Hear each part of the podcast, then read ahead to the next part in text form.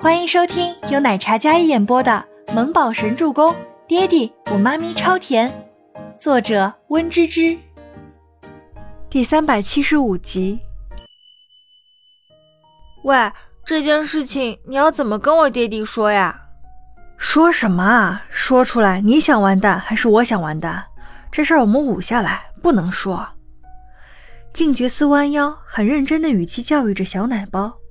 倪木舟小小的剑眉紧拧，他咬唇仔细想了想，反正结果是意料之中，就是过程有些残暴而已。爹爹也不是受不住，算了，事已至此，就那么捂下来吧。好吧，这是我们之间的小秘密，不许说给别人听，就算说梦话也不行。倪木舟那张小脸颇有几分严肃。这不是废话吗？要是被你爹知道，我俩铁定挨削。到时候我们两个只会一个比一个惨。OK，两人一拍即合，准备算计到底了。你两个还真是胆子大的很。忽然，一道清淡的嗓音响起来，尼木舟跟静觉寺两人内心一紧，不约而同往门口方向望去，一大一小同款面色的紧张。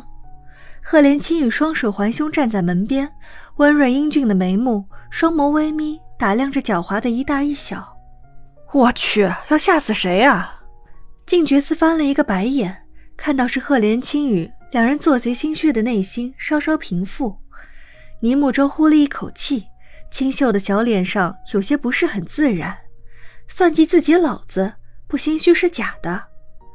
静觉寺缓过神来。立马上前将赫连青羽一同拉进了洗手间，倪木舟很机智的将那个清洁中的牌子放在了门口。你俩要干嘛？想封口啊？赫连青羽被静觉司直接拽进了洗手间里，这件事要想捂下来，那必须得封口啊！静觉司揽着赫连青羽的肩膀，斜似妖孽的俊脸上堆满了灿烂的笑意。青羽啊！我们这也不是为了让颜他能早日得到岳母大人的认可吗？这叫苦肉计，先苦后甜。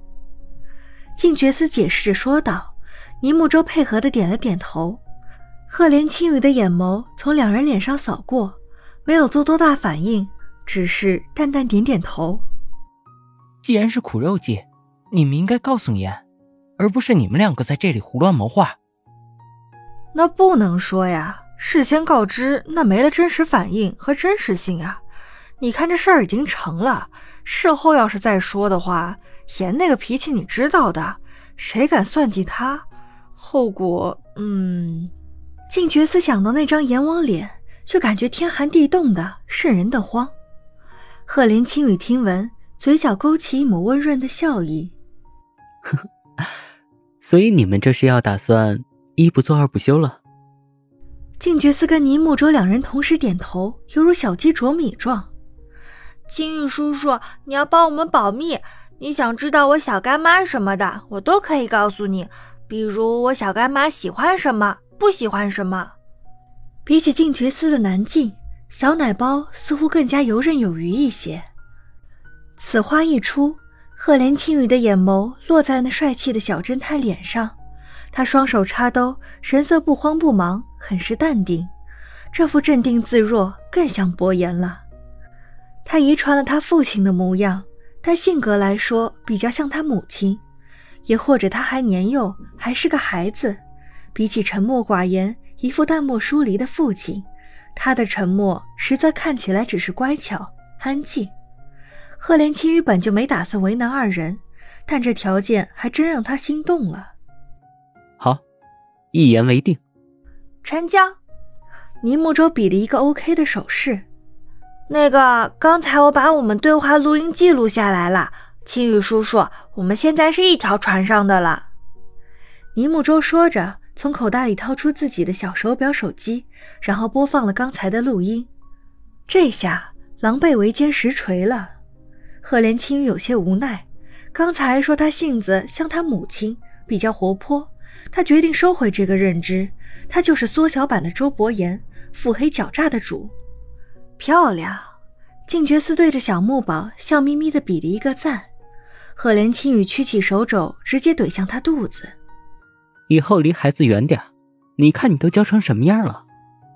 好端端的成了背锅的，静觉寺心里苦啊。哎，这不是我教成这样的，这是遗传他爸，我都斗不过。